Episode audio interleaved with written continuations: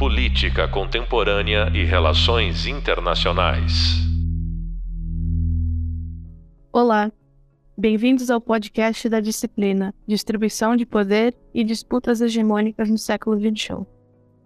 Sou a professora Flávia Budi e no podcast de hoje vamos falar sobre seriam os BRICS os players centrais na nova ordem mundial? Para falar sobre esse assunto, nosso convidado de hoje é o professor Bernardo Monteiro. O professor Bernardo é graduado em Relações Internacionais pela Unesa e também pós-graduado em MBA em Relações Internacionais pela FGV Rio de Janeiro. Possui formação como analista político internacional, atua como escritor, analista político, pesquisador e divulgador científico sobre política brasileira, história da democracia, democracias ocidentais e sociopolítica.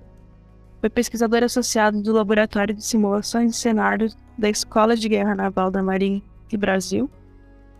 Atualmente, ele é membro do Conselho Científico do SEDES, Centro de Estudo das Relações Internacionais, e também escreveu o livro Para uma Estabilidade Democrática. Bernardo, antes de passar aqui para você, acho que a gente começa com uma grande pergunta, né? A grande pergunta que ficou e veio da fim da Guerra Fria e as teorias de relações internacionais realmente tentaram responder com tese e tudo mais diversa, que é, nós temos mesmo uma ordem multipolar? É, Flávio, é, é, sem dúvida é uma pergunta muito interessante. É, a gente sai, bom a gente lembrar, né? A gente está saindo da, terminando o século XX, né? Com uma ordem é, passou toda a Guerra Fria uma ordem bipolar, Estados Unidos e União Soviética, é, depois no período ali de 91, 92 até o início do século 21. Eu diria que no início do século 21 a gente poderia cogitar que é, tínhamos sim um, uma esperança de uma ordem multipolar é, com atores é, em potencial, né? Ou seja, outros estados que estavam ascendendo o seu desenvolvimento econômico, político, é, de atuações em organizacionais e que poderiam, de alguma forma, equilibrar, é, mesmo que em conjunto, né, esses atores, esses estados, mas equilibrar um poderio quase que exclusivo dos Estados Unidos nesse momento. Então, os Estados Unidos, é, de fato, entra no século XXI como é, única potência ou único país hegemônico, por assim dizer, mas é, nesse primeiro momento de, do século XXI a gente já começa a ver vários movimentos que mostram que é, outros estados estavam se preparando ou estavam prontos até para dividir ou pelo menos rivalizar com essa hegemonia norte-americana. E aí é o que a gente chama de uma ordem multipolar, né? É, de que a gente pode ver vários países, vários estados dividindo, ameaçando, balanceando, né? Fazendo é, uma, trabalhando na balança de poder ou fazendo outros movimentos como bandwagoning, né? Ou alguma questão para atuar nesse sistema internacional, dando um pouco mais de dor de cabeça, vamos dizer assim, para a hegemonia norte-americana. É, eu achei bem interessante isso que você já levantou sobre as formas de, de atuação. Então, ah, talvez dividir, talvez ameaçar, talvez acomodar essa, esse poderio norte-americano, né? E é um aspecto muito interessante que a gente vê de forma recorrente nas discussões sobre a China, por exemplo. E aqui na disciplina a gente tem um podcast que, em que eu falo sobre estratégias da China para o século XXI. Vou, eu vou discutindo alguns aspectos da política externa e da, sua atuação enquanto potência na região. E é muito interessante observar que os estudiosos, as pessoas que estavam pensando sobre a China, falavam justamente sobre isso. Uma outra dúvida era se o século XXI seria chinês se a China ia conseguir despontar exatamente e, e rivalizar mesmo esse poderio norte-americano, então a gente está indo numa chave mais de não dividir, mas de ameaçar essa suposta ordem unipolar que teria se formado após a Guerra Fria. Mas também a gente vai ver especialistas como a Rosemary Schmidt que vai falar, não, é, a China tem uma, uma, uma atuação pragmática de acomodação, né, de poder com os Estados Unidos, que é justamente evitar os conflitos diretos, mas ir buscando outras formas de atuação. E aí é interessante essas outras formas de, de atuação, que são geralmente no âmbito mais econômico. A China tentou por muito tempo e é, a gente pode brincar assim sobre ir pelas beiradas do poder, né? Então foi acampando países é, pelo viés econômico, chegando a esses países através de alguma, algum tipo de cooperação ou estabelecimento de relações comerciais, para se mostrar um país interessante e um país importante não só para a Ásia quanto para a África. Mas a China evita muito essa confrontação direta, apesar de que a gente sabe que ela aconteceu já em canais diplomáticos. Existe essa possibilidade de uma atuação que vai ter contra-hegemônica, que vai contrabalancear o que seria o poder hegemônico norte-americano, que vai se estabelecer ali no início da década de 90, como você falou, nesse momento unipolar, que também a teoria vai se dividir se é só um momento, depois a gente parte para o sistema multipolar, ou se é um momento e realmente a gente vai ter os Estados Unidos como o hegemon desse momento e vai se estabelecer e vai perdurar. E aí a gente também pode pensar sobre os custos né, de se desenvolver não só uma aliança contra a hegemônica, mas também os custos da própria hegemonia de se manter nessa posição de hegemon. Então, quando a gente olha para a China e para as possibilidades que ela vai ter também nesse contexto, a gente percebe de forma muito clara que a China, por, muito, por muitas vezes, tem muito mais preocupada no jogo de poder regional, no asiático, do que nesse campo global. E é uma, uma percepção que que parece trazer mais analistas aí para esse entendimento, que é, inclusive o entendimento do Wolff, que é aquele autor que desenvolveu a teoria da, da unipolaridade, ele vai dizer é, esse custo também para os países, os estados que querem rivalizar é muito alto, porque aí eles teriam que pensar num, contexto mais global e menos regional, que para muitos deles não faz sentido, como a própria China, o Japão, a Índia no imediato é, década de 90, né? Eu acho interessante a gente pensar sobre essa dificuldade de se desenvolver essas alianças contra-hegemônicas e conseguir desestabilizar, de certa forma, esse poder norte-americano, né? Não, sem dúvida, sem dúvida.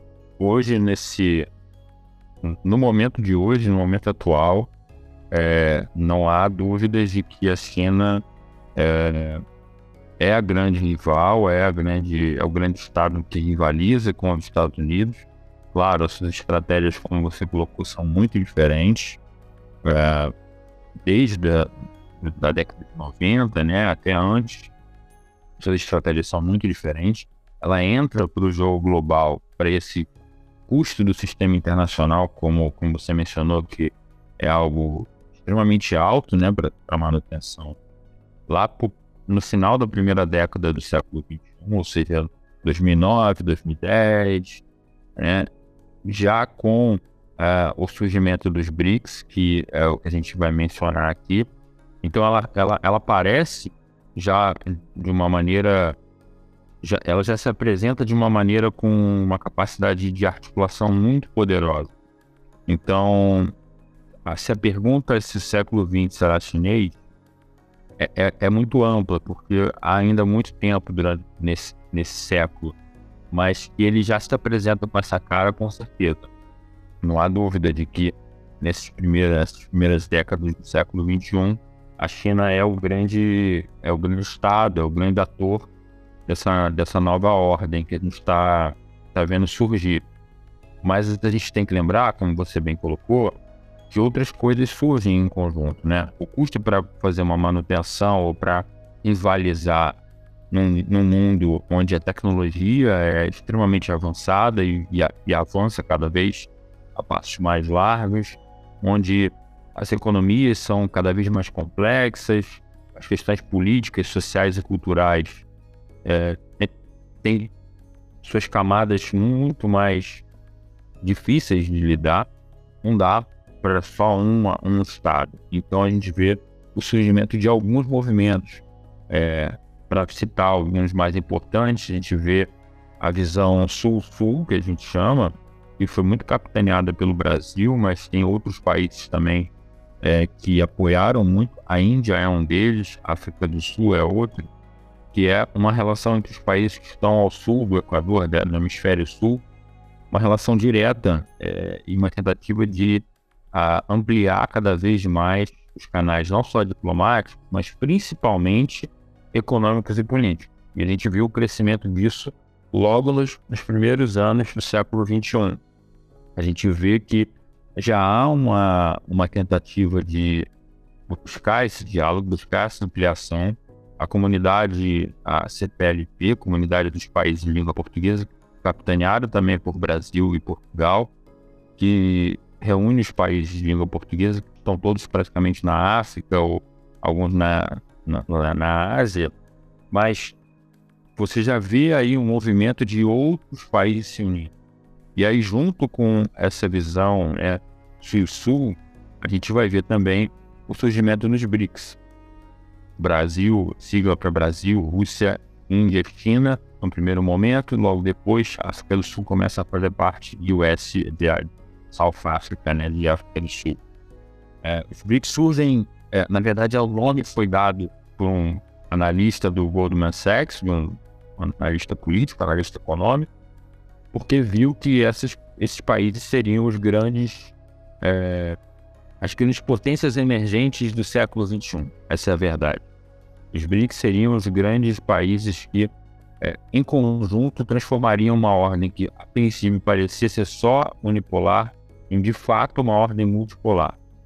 E a gente vê isso na prática, né, Flávia? A gente vê que é, os BRICS têm várias atuações é, independentes, né? Então, você vê o Brasil, como eu falei, na questão sul-sul, você vê a China nas questões regionais, a Rússia se reerguendo depois da, da, da, questão da Guerra Fria, a Índia trabalhando num contexto regional, mas também em aproximações é, com, com a África do Sul, mas também a gente vê é, uma, uma união, é, apesar de não haver nenhuma é, fronteira, né, de ser, uma, uma, não ser um bloco, né, como a União Europeia, como o Mercosul, a gente vê que são países que buscam o diálogo, que buscam a, a complementariedade das suas economias, buscam é, falar sobre tarifas econômicas, tarifas comerciais, que é o tema do século XXI. O século XXI, sem dúvida nenhuma, também, além de possivelmente ser um século chinês, é um século que a economia é o que vai ditar. A gente vê isso nas atuações desses países que eu mencionei, principalmente, em conjunto ou não, nas grandes organizações, né? Como a gente, como a gente fala, né? tivemos Brasil, por exemplo, teve vitórias extremamente importantes liderando grupos de, de, de disputas judiciais dentro da Organização Mundial do Comércio, dentro do G20, G8, até do próprio FMI.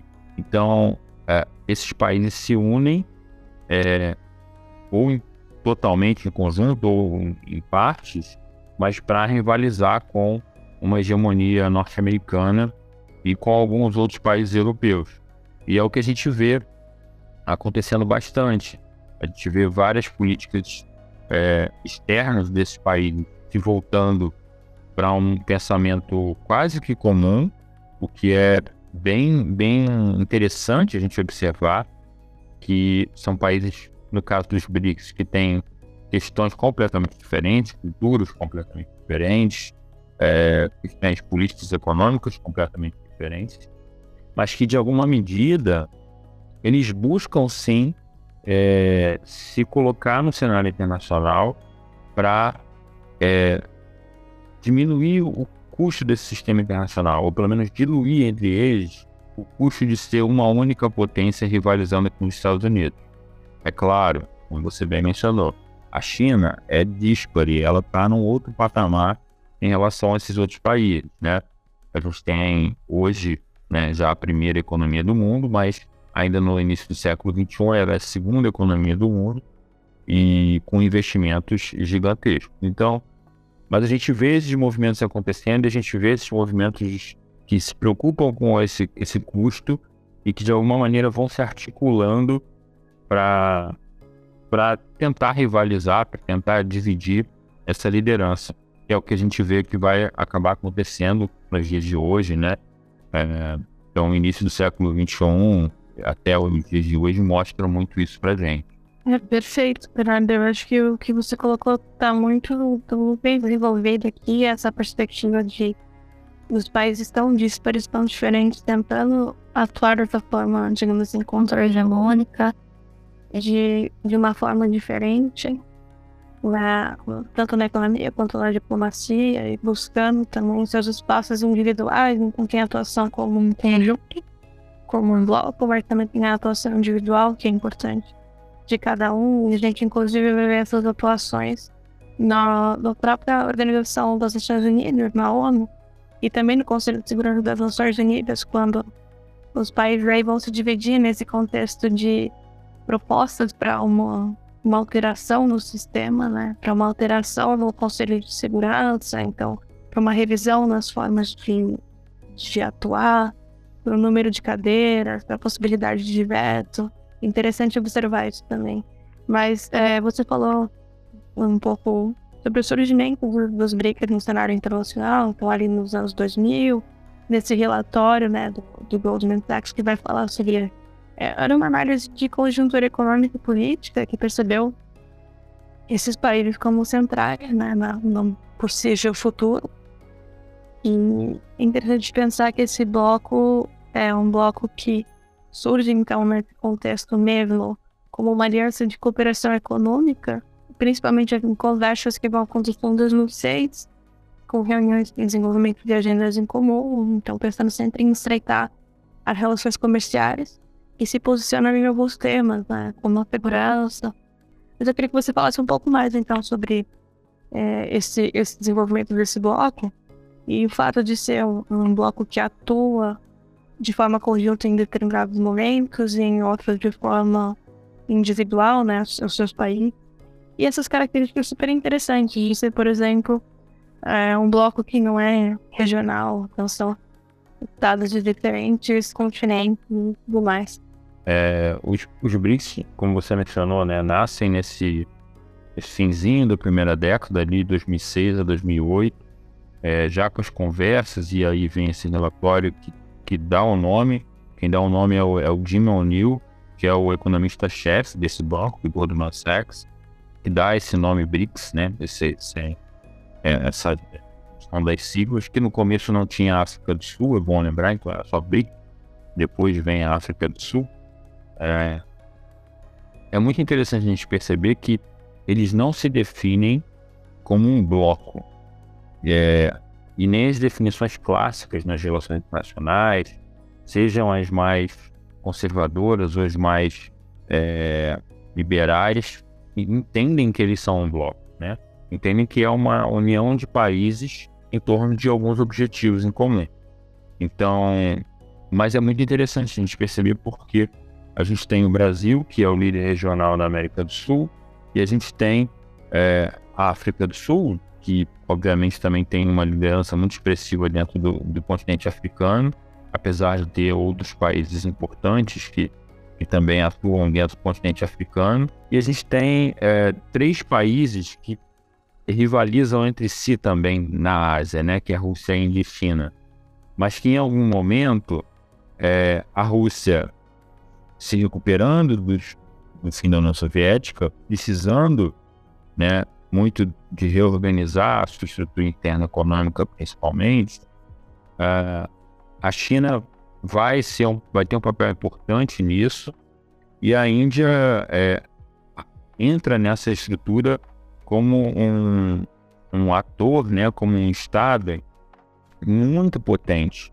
A gente fala pouco sobre a Índia, mas é bom a gente lembrar que a gente está falando da segunda maior população do mundo, um país é, com desenvolvimento militar, com desenvolvimento econômico, com capacidades de investimento altíssimas e que com um crescimento é, até econômico muito expressivo no, nos últimos anos, nas últimas décadas. Então a gente percebe que esses países é, sozinhos, né, só olhando para suas questões domésticas, têm as suas peculiaridades mas que juntos podem ter uma complementariedade muito interessante. Os BRICS eles é, têm esse surgimento e essas atuações, como você mencionou, em reuniões periódicas que vão, vão acontecer principalmente até 2014, 2015, elas vão acontecer com muita frequência, é, não só de chefes de Estado, encontros de chefes de Estado, como de encontros de ministros da Economia, ministros das Relações Exteriores, ministros da Defesa. Então, é, é uma união que realmente está preocupada com todos os aspectos dessa nova ordem global e com todos os aspectos é, de atuação. Então, eles vão atuar em conjunto. Então, como eu mencionei, tem uma atuação em conjunto dentro da OMC, muito importante.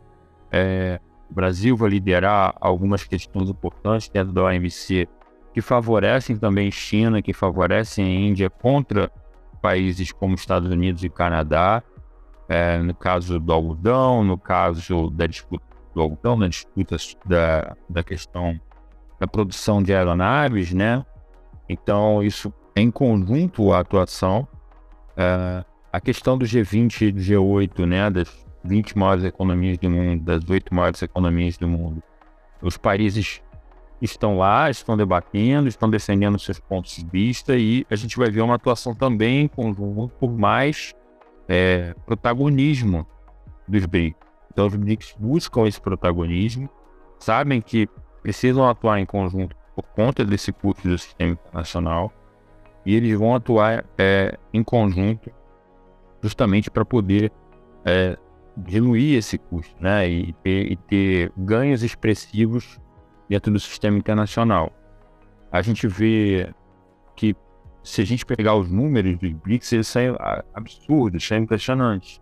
É claro que a gente vai se espantar com a população logo cara, porque a gente tem China e Índia, então só aí a gente tem mais de 2 bilhões de pessoas, né? Então é, já é um número bastante que chama atenção, mas por óbvio a gente tem outras outros números importantes.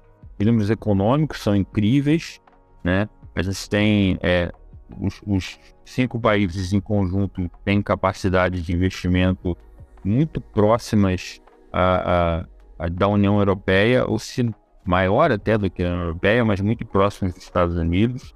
Capacidades de complementação econômica, ou seja, é, de fluxos de exportação e importação entre eles mesmos que não dependeriam de outros países, como os Estados Unidos, por exemplo, como países da União Europeia, então eles poderiam fazer negócios entre eles sem depender tanto é, dos Estados Unidos.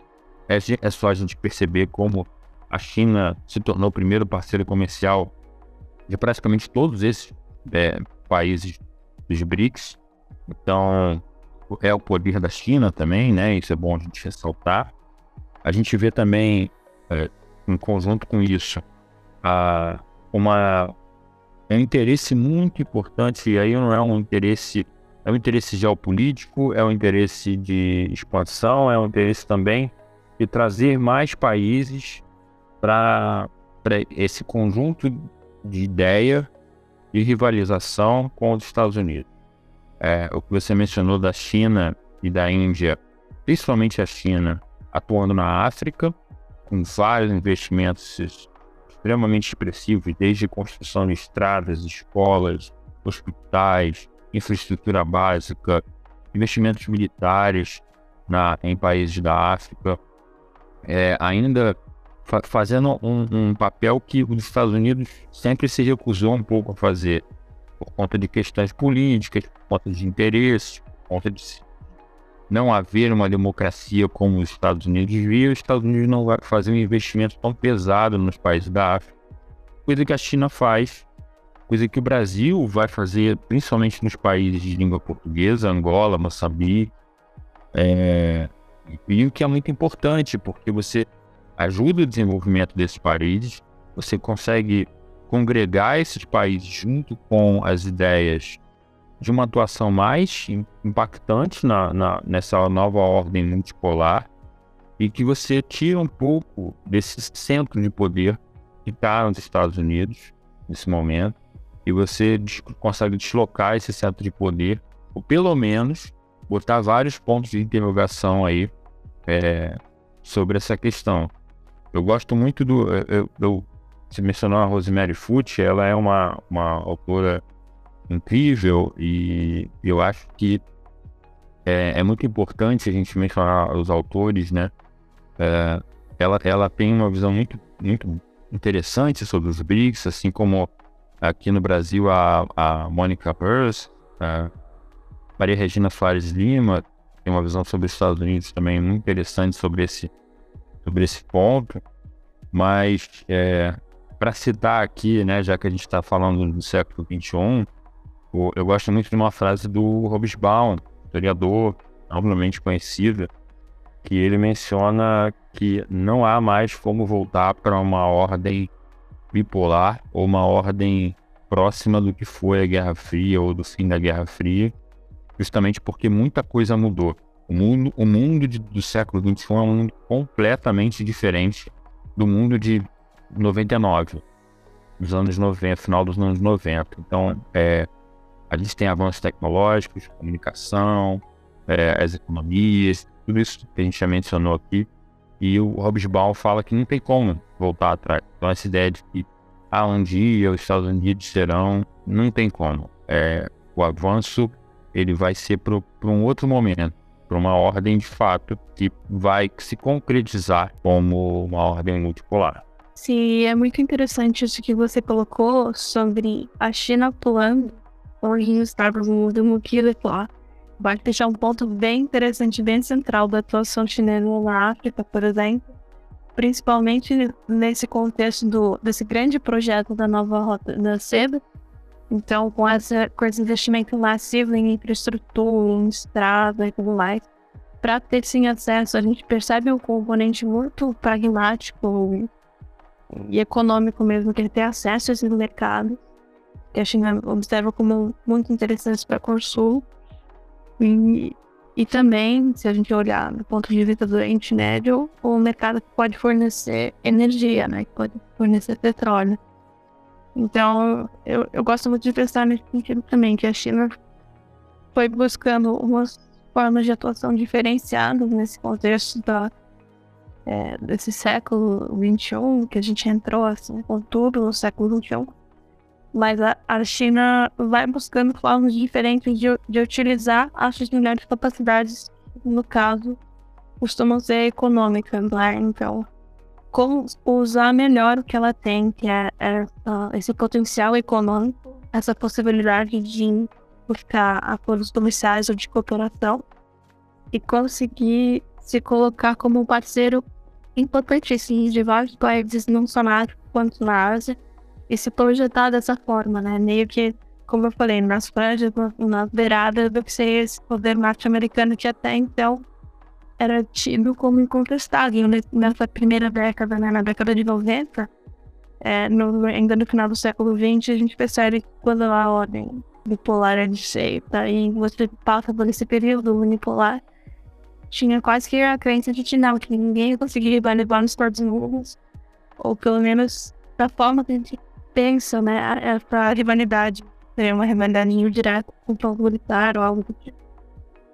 E a China consegue muito bem, de uma forma muito inteligente, desenvolver estratégia para ampliar sua atuação, se colocar como um parceiro econômico e diplomático interessante na região, e assim vai acampando, vai conseguindo mais parceiros econômicos, mais atuação na região, mais visão mesmo como talvez um mediador, um árbitro diplomático ali, que os Estados Unidos também tinham muita reserva de fazer isso em alguns, em alguns lugares, em alguns países. E eu acho que, pensando aqui em tudo que você já colocou, Bernardo, um ponto que a gente pode pensar em. Acho que as pessoas querem saber aqui quais seriam, então, a partir de agora, esses desafios, né, os novos desafios, e qual seria o futuro do BRICS? Nesse contexto aqui que a gente já está na segunda década do século XXI. Como você vê essa possibilidade de continuar essa interligação entre os países, essa cooperação, se ela consegue se estender e de que forma? Essa é uma grande pergunta. É... O futuro dos BRICS depende exclusivamente da vontade da política externa dos seus é, chefes de Estado, né? Então, nesse momento agora, a gente vê que é, o Brasil retoma uma, uma, um olhar mais carinhoso, mais, mais importância para os BRICS, é, por conta da mudança de governo. É um governo que acredita mais nessa cooperação, já até iniciou essa cooperação. Então, o Brasil tem essa, essa questão. A Rússia tem questões muito complexas para resolver por conta da guerra na Ucrânia, por conta de projetos próprios. Então, talvez a Rússia seja o, o estado que é, agora não, não, não esteja tão é, conectada com as pautas do BRICS, mas a gente tem Índia, China e África do Sul bastante é, conectadas, bastante é, conversas bem avançadas nas suas políticas externas para o futuro dos BRICS. A gente tem, é, teve a fundação do Banco dos BRICS, né, que seria um banco de, de desenvolvimento que faria empréstimos para projetos dentro do, de, desses países, né? Então seria um banco que é, financiaria projetos desde infraestrutura até questões militares, poderia servir para reserva econômica, para reserva cambial. Então isso já é, já foi um avanço importante, mas que não teve uma atuação de fato de peso, né, de relevância. É, o futuro dos BRICS vai depender muito do, do, dos movimentos que a China vai fazer, principalmente é, com relação a, ao que a gente vê hoje no contexto global. A gente vê uma escalada na guerra na Ucrânia, isso decisivamente vai pode mudar o, rumo da, da importância que os BRICS vai ter, mas a gente não tem dúvidas de que o BRICS se a gente conseguir entender que os, os países precisam e querem dessa forma, que é um desejo de todos os países BRICS serem protagonistas nas suas regiões, ainda que tenha Rússia e China na mesma região, mas eles têm características diferentes. Eles querem esse protagonismo regional e eles buscam protagonismo global. Então a gente pode ter uma esperança de que o BRICS venha a ser a grande casta ou o grande exemplo, é, como a União Europeia foi o grande exemplo de união lá na década de 70, quando começa, ou até antes, né, é na comunidade do carbono do aço, mas o BRICS pode ser o grande exemplo de união de países que não parecem podem se unir, não parecem que têm é, questões complementares, mas que decidem sentar na mesa da, da diplomacia, conversar e chegar a uma conclusão de que podem se unir através de regras, de tratados é, e se beneficiar disso. Então eu acho que a gente ainda tem uma esperança de que o BRICS pode vir a ser esse grande exemplo no século XXI, mas isso vai depender muito, é, claro, dos movimentos da China. O que eu acho que a China está muito comprometida com o BRICS porque ela vê é, justamente aquilo que você mencionou, a China precisa dividir esse custo de ser a grande rival dos Estados Unidos com outras lideranças globais. Então a Rússia, a China, perdão, entende a importância dos BRICS e eu acho que é, os outros países podem também entrar nessa nessa nessa baila e colaborar muito. Então acho que os BRICS têm futuro muito bem desenhado pela frente, porém, de novo, é importante a gente lembrar que isso tudo depende da, da da política interna de cada país, né, do interesse da política interna e das atuações de política externa, né, tanto dentro dos fóruns internacionais quanto diretamente falando entre eles. É, eu tenho esperança de ver o BRICS evoluindo para ser essa, essa, esse exemplo do século XXI. É, há, há, um momento muito difícil no mundo hoje para os BRICS, mas eu acho que, que a gente pode ver alguma coisa futuramente aí sendo mais benéfica para esse grupo de países. Eu acho muito interessante a sua análise de que essa, esse futuro, Marcy, apesar dos desafios que nós estamos enfrentando e vendo aqui na, em pleno século, segunda década do século XXI, desafios econômicos, desafios sociais, é interessante pensar que, é, apesar de tudo isso, você ainda consegue vislumbrar um futuro nesse sentido, né? Que é possível uma coordenação, e eu acho que esse ponto que você colocou é um ponto central, assim, justamente para a divisão dos custos de ser ou rival ou a ameaça a um poder criativo como ali o, o hegemônico, né? Então, a gente está falando sobre uma seria uma espécie de aliança contra a hegemônica, algo que para alguns teóricos da década de 90 era algo que os países não estariam observando, eles não estavam muito mais preocupados com as questões internas e regionais do que rivalizando no contexto global.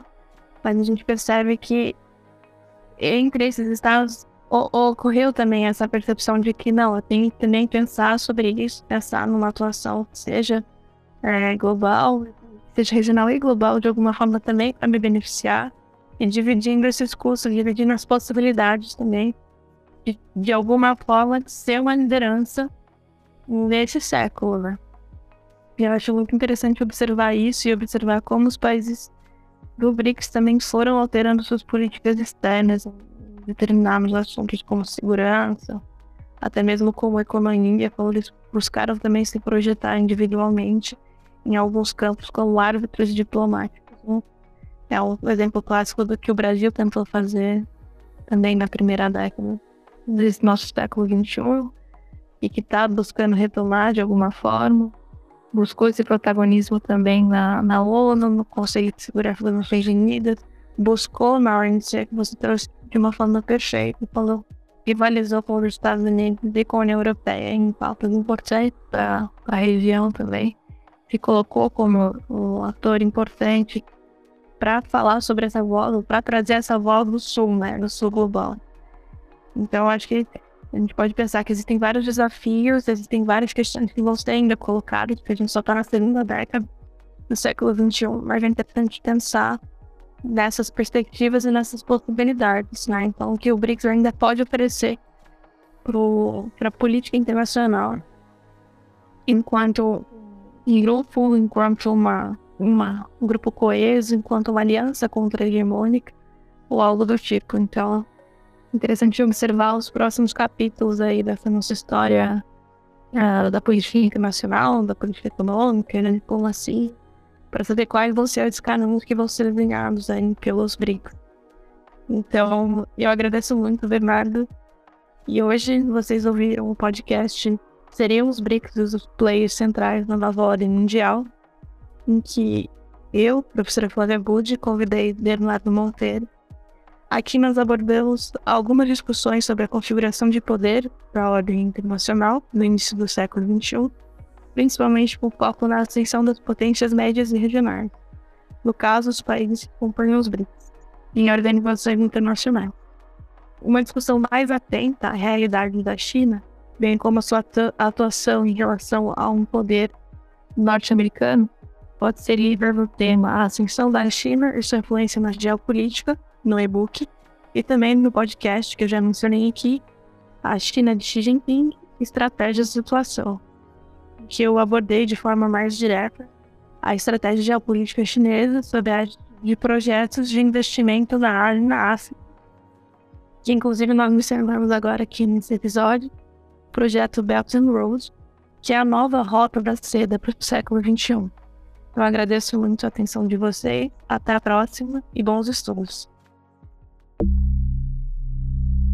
Política Contemporânea e Relações Internacionais.